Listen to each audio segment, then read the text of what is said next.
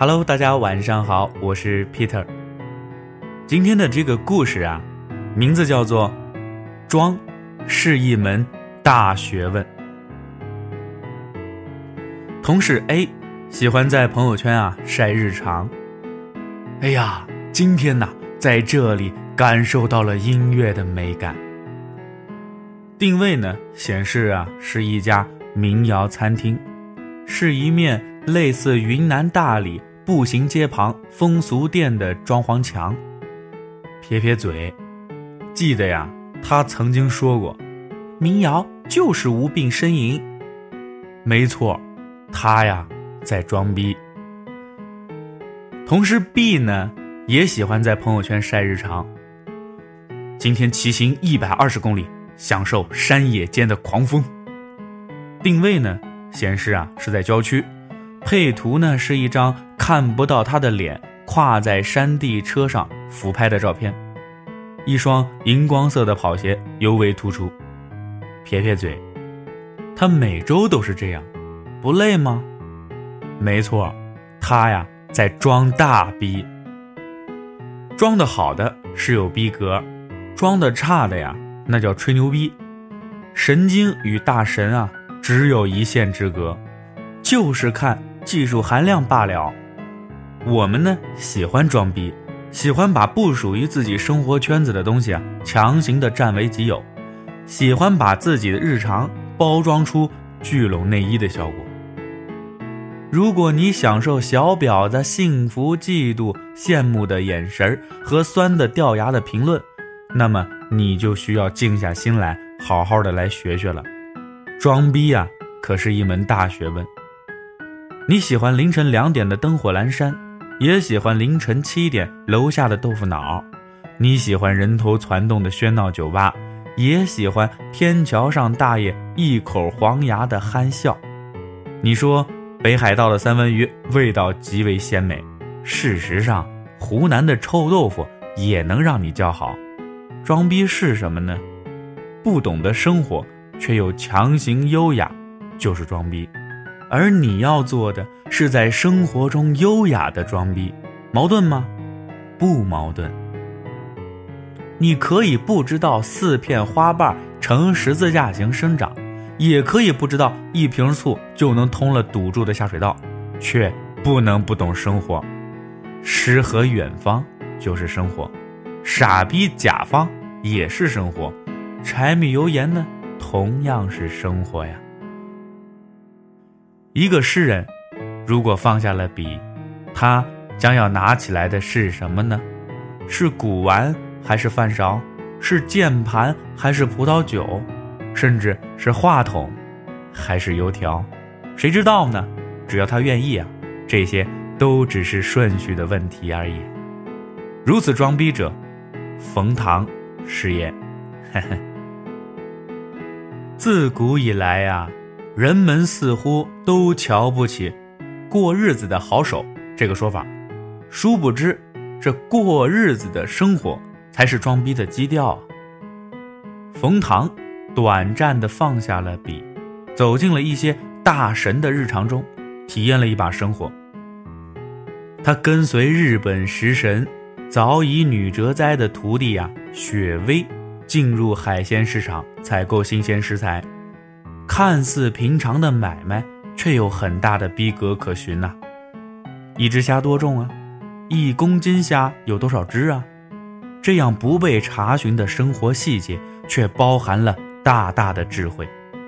一个面团要怎么揉？一根油条要怎么炸？一双握笔的双手也能炸出美味的油条，这不正是生活的奇迹吗？人们最大的误区啊，就是总以为高于生活的才是高逼格，高脚杯配红葡萄酒才是情调，错啦！事实上啊，只要你玩的转，驴肉火烧也能发光。冯唐和网红界达人一毛不拔大师的微博涨粉之争，一个选择了玩乐，另一个选择了吃喝，不同的选择。都是生活的一部分吗？谁说我们都爱加了滤镜的牛排和香槟了？从生活中发觉，驴火也能隔着屏幕透出香来。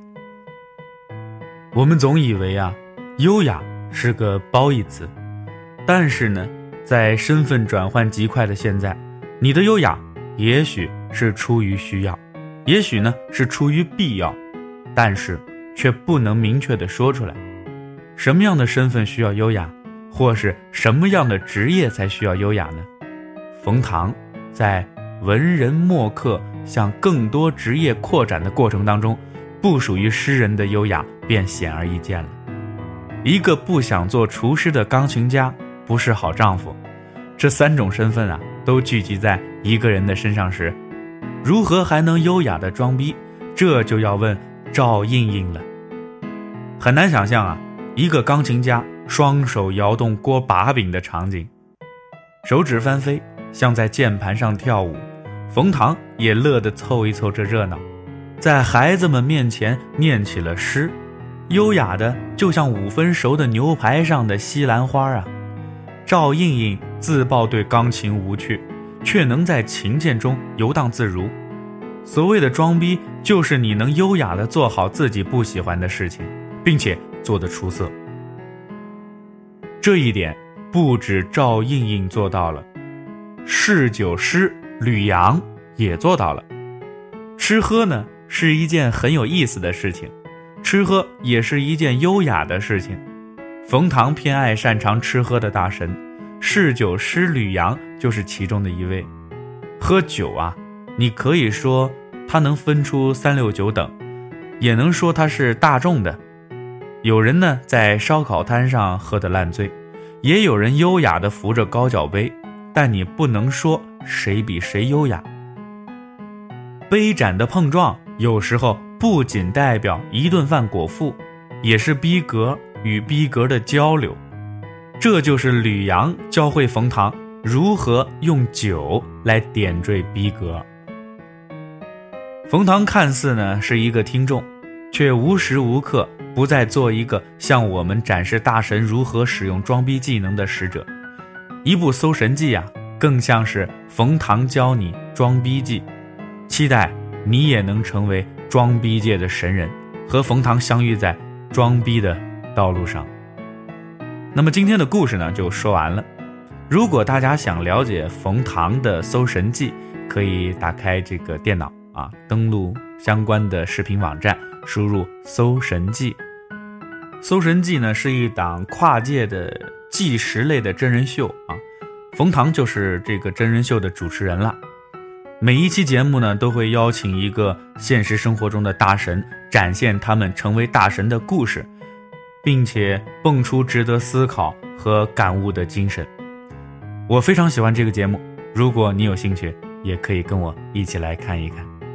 我是 Peter，咱们。明天再见。打开微信右上角点加号，搜索栏当中呢输入 “Peter 讲故事”，添加关注，每天一个故事，分享你我身边最真实的生活。咱们明天再见了。